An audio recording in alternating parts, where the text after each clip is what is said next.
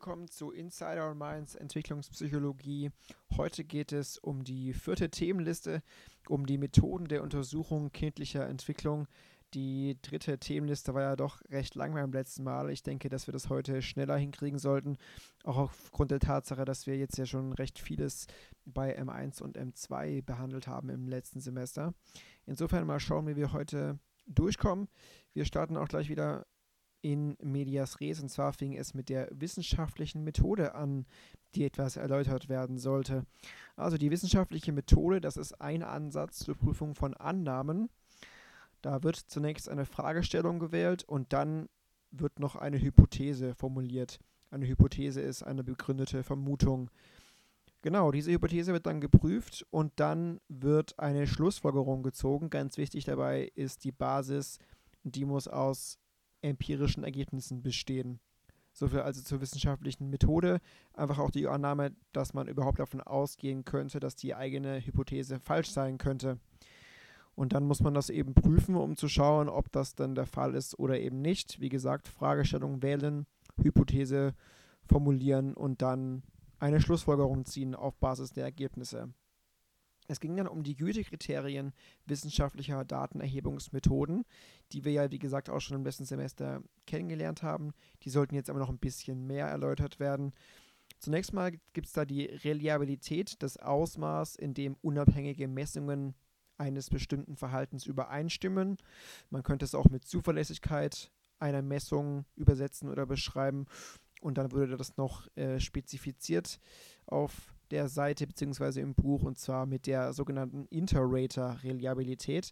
Das ist nämlich das Ausmaß an Übereinstimmung zwischen Beobachtungen verschiedener Personen, die dasselbe Verhalten bewerten, also raten, deshalb Interrater-Reliabilität. Manchmal sind diese Ratings qualitativ und manchmal sind sie quantitativ. Ähm, qualitativ wäre zum Beispiel, wenn man fragt, Schätzen Sie mal die Bindung eines Babys an seine Mutter ein, entweder sicher oder unsicher, dann wäre es qualitativ. Wenn man hingegen fragt, ähm, ja, sagen Sie auf einer Skala von 1 bis 10, ähm, wie stark es ein Baby aus der Fassung bring, bringt, wenn man ein lärmendes Spielzeug ähm, präsentiert, dann wäre es ein quantitatives Rating bei einer solchen Skala. So waren jedenfalls auch die Beispiele im Buch gestrickt. Ja, es geht also darum, wie gut die Urteile verschiedener Beobachter übereinstimmen. Und natürlich wäre es wichtig, dass die übereinstimmen, denn wenn zwei Beobachter ein selbes Objekt beobachten, sollten deren Beobachtungen äh, natürlich auch möglichst gleich sein. Deshalb also Interrater-Reliabilität. Es gibt dann noch die sogenannte Test-Retest-Reliabilität. Ähm, da geht es darum, dass äh, Messergebnisse gleich sein müssen, wenn man sie wiederholt. Also zum Beispiel die Leistungen eines Kindes, wenn die untersucht werden in demselben Test unter gleichen Bedingungen bei mindestens zwei, Geleg bei mindestens zwei Gelegenheiten, dann sollte, sollten die Tests natürlich auch beide ähnlich ausfallen. Wäre ja komisch, wenn irgendwie jetzt bei einem IQ-Test 110 rauskommt und eine Woche später, wo sich ja nichts verändern kann, ist er plötzlich bei 80. Also da sollte eine gute Test-Retest-Reliabilität vorliegen. Dann zur Validität, das ist die Gültigkeit eines Tests oder eines Experiments. Da geht es um das Ausmaß, in dem ein Test misst, was er zu messen vorgibt. Auch da gibt es wieder verschiedene Arten der Validität, nämlich zum einen eine innere, interne und eine äußere, eine externe Validität. Die interne Validität bezieht sich darauf, ob die Effekte, die in einem Experiment beobachtet werden, auch wirklich auf die Bedingungen zurückgeführt werden können, die vom Forscher mal gezielt manipuliert wurden. Also man äh, manipuliert ja immer Variablen in einem Experiment und am Ende muss natürlich auch klar sein, ob das Ergebnis wirklich auch aufgrund dieser Manipulationen der Variablen zustande gekommen ist. Das ist die interne, die innere Validität. Ähm, zum Beispiel im Buch war das Beispiel angegeben, man möchte die Wirksamkeit einer Psycho Psychotherapie messen äh, bei einer Depression und dann muss natürlich auch am Ende gewährleistet sein, dass die Besserung wirklich aufgrund der Psychotherapie zustande kam und nicht einfach beispielsweise aufgrund der Tatsache, dass drei Monate vergangen sind und in der Zeitspanne ja auch eine Besserung einfach so eintreten könnte. Also da muss klar sein, dass die Therapie jetzt in dem Beispiel dafür verantwortlich ist. Die externe Validität hingegen, da geht es um die Möglichkeit der Generalisierung von Forschungsbefunden, denn man möchte ja immer, wenn man eine, ein Ergebnis hat, das dann auch ähm, generalisieren und verallgemeinern können. Ähm, das heißt, man braucht dann meistens noch mehrere Untersuchungen einfach an, an anderen Teilnehmern unterschiedlicher Herkunft und mit unterschiedlichen Einzelmethoden, um dann die externe Validität zu beurteilen oder beurteilen zu können. Einfach um ja da eine Generalisierbarkeit zu schaffen. Das waren also interne und externe Validität. Jetzt kommen wir schon zu den Methoden der Datenerhebung. Da fangen wir mal an mit dem Interview und der Beobachtung. Ähm, Interview, klar, zentrale Eigenschaft, beispielsweise Kinder beantworten Fragen, entweder in einem Gespräch oder aber mittels eines Fragebogens. Ähm, der Vorteil ist, dass das subjektive Erleben einfach verdeutlicht werden kann. Da gibt es strukturierte Interviews, da sind die Fragen vorgegeben. Es sind einfach sehr preiswerte Mittel, um Daten über Einzelpersonen zu gewinnen. Ähm, das ist also ein Vorteil. Es gibt auch noch klinische Interviews, die sind hingegen flexibel, ähm, einfach damit man auf unerwartete Bemerkungen eingehen kann. Also da ist es auch möglich, einfach von diesem ähm, Frageschema, von diesem äh, Fragekatalog abzuweichen, je nachdem, was das Kind bzw. der Interviewpartner einfach antwortet. Also zwei Typen, strukturiert und klinisches Interview und wie gesagt, Vorteile einfach ähm, preiswerte Mittel und ähm, beim klinischen Interview auch flexibel, um da ähm, reagieren zu können. Nachteile, die Angaben sind verzerrt, ähm, weil man ja nicht weiß, ob die Personen auch wirklich so die Wahrheit sagen oder vielleicht nicht einfach nur einen guten Eindruck machen wollen. Das Gedächtnis der interviewten Personen kann ungenau sein, unvollständig sein und natürlich ist es auch schwierig, äh, mittels eines solchen Interviews Vorhersagen über die Zukunft zu treffen, beziehungsweise sind diese Vorhersagen dann äh, nicht immer zutreffend ähm, ist es ja ein Ziel der Psychologie, Vorhersagen zu treffen. Insofern ist es natürlich schon ein Nachteil. Dann gibt es zwei Arten der Beobachtung. Zum einen die naturalistische Beobachtung und die strukturierte Beobachtung. Die Natura naturalistische Beobachtung beispielsweise ist dann ähm, ja, vorliegend, wenn die Aktivitäten von Kindern in Alltagssituationen beobachtet werden. Deshalb eben naturalistisch, weil das eine natürliche Umgebung ist. Ähm, hat den Vorteil, dass das natürlich nützlich ist für die Verhaltensbeschreibung in Alltagssituationen und es hilft natürlich auch sehr, soziale Interaktionsprozesse sichtbar zu machen. Ähm, weiter habe ich das Beispiel im Buch gegeben, dass ein Therapeut sich an den Essenstisch sitzt und in, in dem Fall bekommt man natürlich sehr authentisch mit, äh, was jetzt bei einer Familie vielleicht schief läuft. Andererseits, und das ist dann der Nachteil, ist es schwer anzugeben, welche Aspekte jetzt den größten Einfluss auf irgendetwas haben. Also man kann ja dann schlecht sagen, okay, das ist jetzt genau wegen dem passiert. Ähm, da ist es also dann schwer, den Einfluss verschiedener Faktoren einzuschätzen.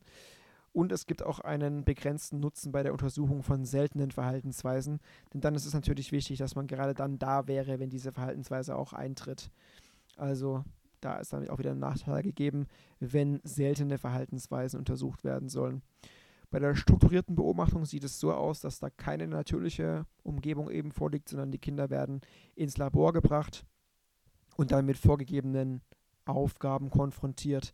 Da ist dann natürlich sichergestellt, was ein Vorteil ist, dass das Verhalten der Kinder im gleichen Kontext beobachtet wird. Also man hat die Möglichkeit, allen, allen Kindern quasi dieselben Bedingungen auszusetzen.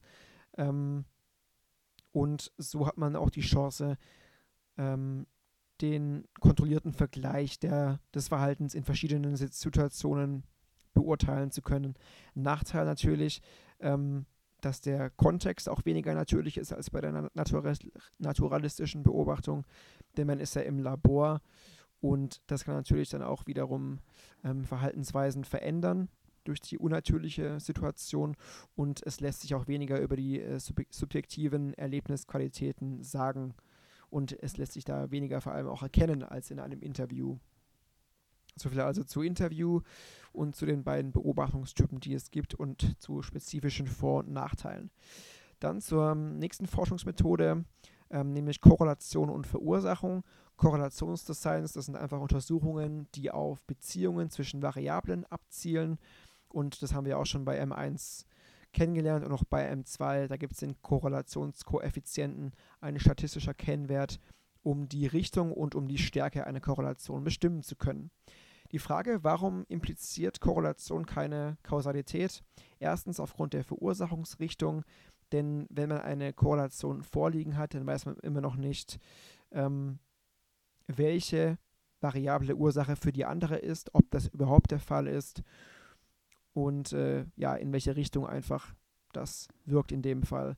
Also Beispiel, ähm, wenn beispielsweise Kinder Gewalt im Fernsehen sehen, dann könnte es sein, dass sie dadurch aggressiver sind, aber vielleicht sind die Kinder auch allgemein schon aggressiver, haben vielleicht einen aggressiveren Charakter und ähm, ja, schauen deshalb auch mehr aggressives Fernsehen. Also aggressive Fernsehinhalte. Weiß nicht, ob das jetzt so das beste Inhalt ist, aber ich denke, äh, das beste Beispiel ist, aber ich denke, das sollte euch ja auch schon bekannt sein, ähm, dass ja, man bei Variablen nicht immer die Richtung so vorhersagen kann. Dann die, das zweite Problem, im Zusammenhang mit ähm, Kausalität und Korrelation ist die dritte Variable, was wir auch schon kennengelernt haben. Ähm, also die Tatsache, dass eine Korrelation durch eine dritte störende Variable beeinflusst oder verursacht werden kann. Das wäre mein Beispiel mit Gewalt und Fernsehen, zum Beispiel die Lautstärke. Also ähm, gewaltvolle Inhalte sind ja lauter einfach und dann könnte es auch sein, dass die Kinder durch die Lautstärke der Fernsehserien aggressiver werden. Dass nicht die Gewalt an sich dafür schuld ist, sondern auch die Lautstärke. Das wäre so eine dritte Variable, die da reinfunken könnte in eine kausale ähm, Beziehung. Also dritte Variable und äh, Verursachungsrichtung, zwei Gründe, warum, ähm, warum Korrelation nicht gleich Kausalität ist. Dann geht es jetzt um die äh, Vor- und Nachteile von Korrelationsdesign und auch von Experimentaldesign. Ähm, also Korrelationsdesign, äh, Vergleich bestehender Gruppen von Kindern oder Untersuchung der Beziehungen zwischen den Ausprägungen eines Kindes auf verschiedene Variablen. Es geht also, wie gesagt, um Beziehungen, nicht um Ursache-Wirkung. Der Vorteil bei vielen Gruppen ist es so, dass das die einzige Vergleichsmöglichkeit ist, so eine Korrelationsstudie. Studie. Also wenn es zum Beispiel um äh, jungen Mädchen arm und reich geht, dann lassen sich diese Variablen ja nicht wie in einem Experiment manipulieren, sondern das sind ja schon gegebene Variablen und da bietet sich dann so ein Korrelationsdesign natürlich an. Es ist auch bei anderen äh, Variablen meistens die einzige Möglichkeit, um da Beziehungen zu untersuchen. IQ und Leistung, Beliebtheit und Zufriedenheit beispielsweise. Auch hier lässt sich das ja nicht in eine Experten, in eine Kontrollgruppe ähm, einteilen, denn sowas wie der IQ ist ja vorgegeben. Und ähm, Beliebtheit und Zufriedenheit beispielsweise sind ja auch äh, indirekte Maße. Der Nachteil natürlich, habe ich ja gerade erwähnt, sind die dritten Variablen, die da ein Problem ähm, darstellen können und das Problem der Verursachungsrichtung, wie gerade auch gehört. Bei dem Experimentaldesign hingegen sieht es so aus, dass da eine Zufallszuweisung der Kinder zu Gruppen erfolgt und dass auch eine experimentelle Kontrolle der Bedingungen für die Gruppen stattfindet. Vorteile, hier gibt es halt diese Kausalschlüsse, die man ja manchmal haben möchte, weil die Probleme ähm, der Verursachungsrichtung und der dritten Variablen hier ausgeschlossen werden können. Und bei solchen naturalistischen Experimenten können auch Ursache-Wirkungsverknüpfungen gezogen werden, wenn es sich auch um natürliche Situationen handelt. Nachweis ähm, dadurch, dass man eine experimentelle Kontrolle braucht, führt das zu künstlichen Experimentalsituationen teilweise. Und äh, wenn da viele Unterschiede untersucht werden, ähm, oder das kann bei vielen Untersuchungen eben nicht äh, verwendet werden und auch nicht randomisiert zugeteilt werden. Also auch wieder, wenn es um Alter und Geschlecht beispielsweise geht, dann ist da äh, eine randomisierte Zuteilung natürlich nicht äh, möglich, weil das Alter kann man ja nicht manipulieren. Da müsste man dann, dann ein Quasi-Experiment durchführen. Soviel also zu Vor- und Nachteile der oder des Experimentaldesigns und zu Vor- und Nachteilen des Korrelationsdesigns. Wie gesagt, bei der Korrelation eben nur ähm, ein Zusammenhangsmaß. Man kann nichts über die Richtung sagen und hat das Problem einer dritten Variable, die eben auch für eine Erklärung ähm, in Frage kommen könnte. Ähm, man hat den Vorteil, dass man halt Zusammenhänge, Zusammenhänge schließen kann, wie zum Beispiel bei Reich und Arm, was ja bei Experimenten ähm, kausal nicht möglich ist. Und ja, kann einfach verschiedene Gruppen und äh, verschiedene Variablen da vergleichen mit solchen Korrelationen. Und bei den Experimenten hingegen hat man eine zufällige Zuweisung zu Gruppen. Man hat die Möglichkeit, kausale Schlüsse zu ziehen, ähm, weil diese dritten Variablen und ähm, das Problem der Verursachungsrichtung einfach ausgeschlossen werden kann und es können dann auch Ursache-Wirkungsverknüpfungen gezogen werden.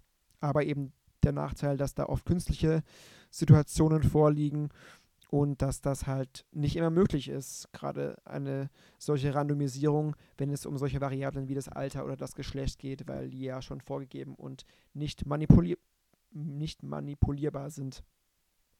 Jetzt die Quer- und Längsschnittsdesigns und auch das äh, mikrogenetische Design noch kurz angeschnitten.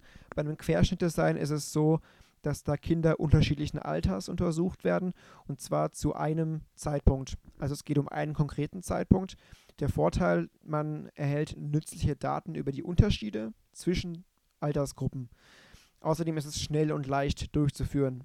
Also man benutzt es einfach dann, wenn man zu einem Zeitpunkt Unterschiede sichtbar machen möchte zwischen Altersgruppen im Optimalfall.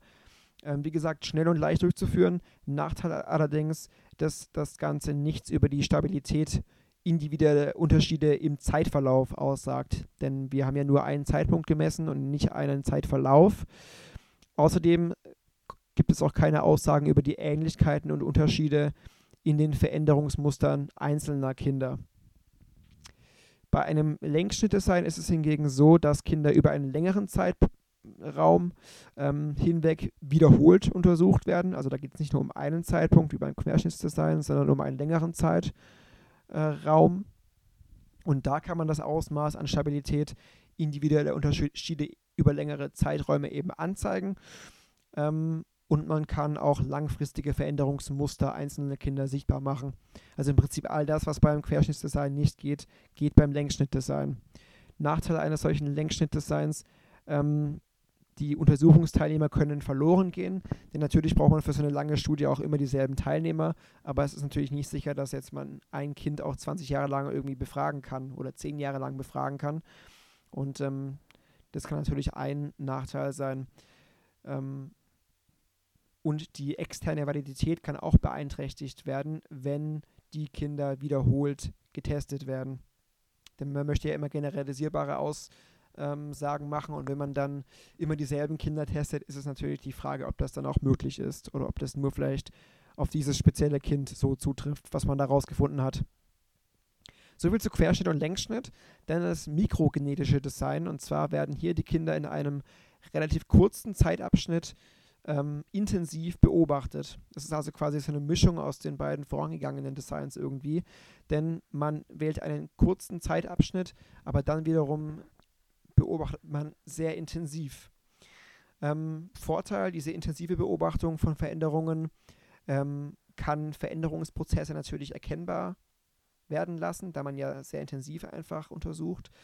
Und ähm, die kurzfristige die kurzfristigen individuellen Veränderungsmuster können in, in großem Detail, also sehr detailreich einfach dargestellt werden.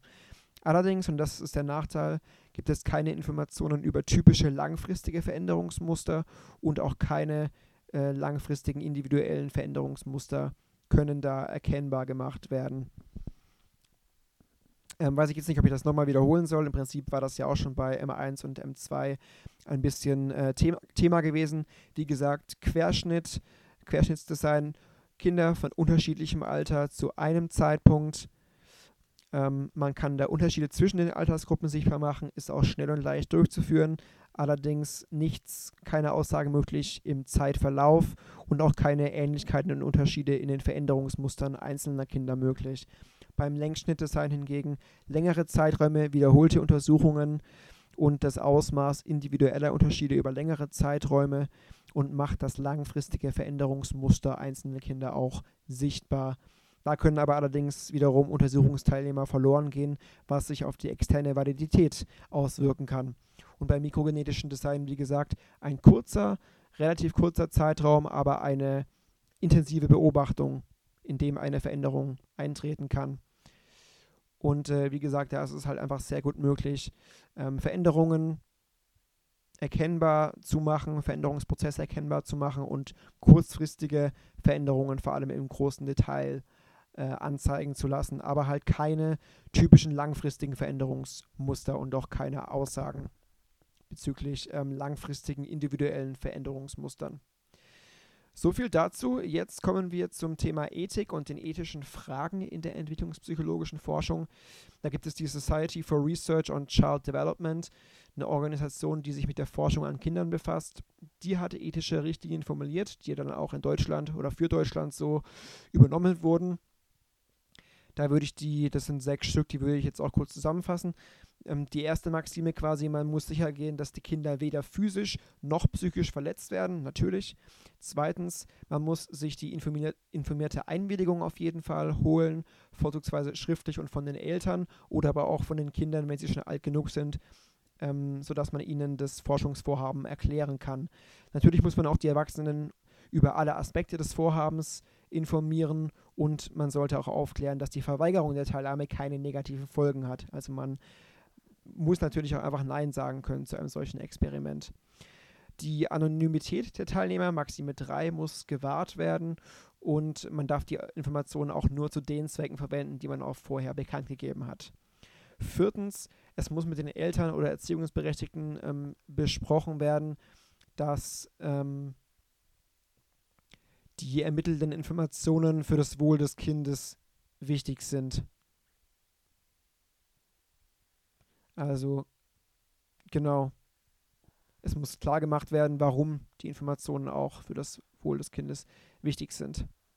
Dann fünftens, ähm, alle unvorhersehbaren negativen Folgen, die im Forschungsverlauf auftreten könnten, die müssen ausgeräumt werden, beziehungsweise man muss dann einfach im Vorhinein schon entgegenwirken. Und falls dann doch negative Folgen eintreten sollten, muss das Verfahren natürlich überarbeitet werden. Es gibt dann auch eine e- Ethikkommission, die sich um sowas kümmert, aber natürlich muss man als Versuchsleiter schon im Vorhinein selbst dafür sorgen, dass es ähm, ja erst gar keine negativen Folgen und Forschungsverläufe gibt im Optimalfall. Und die sechste Maxim, es müssen alle falschen Eindrücke korrigiert werden, die das Kind im Laufe einer solchen Untersuchung haben könnte oder gewinnen könnte. Und das Kind oder der Teilnehmer muss dann auch nach Beendigung der Untersuchung aufgeklärt werden über die allgemeinen Befunde des Experiments und zwar auf einem Niveau, das dann auch verstehbar oder verständlich ist. Also klar, man sollte dann dem Teilnehmer das auch so erklären, dass er irgendwie versteht, warum er jetzt da teilgenommen hat und was jetzt dann auch der Befund ist von diesem Experiment oder von dieser Untersuchung. Genau, soviel zu den sechs Maximen, zu den ethischen ähm, Richtlinien. Ähm, ja, dann war hier nur noch, nur noch, die Frage am Ende, dass man Beispiele aus der Forschungspraxis identifizieren kann oder konstruieren kann, in denen die Konzepte und Methoden Anwendung finden.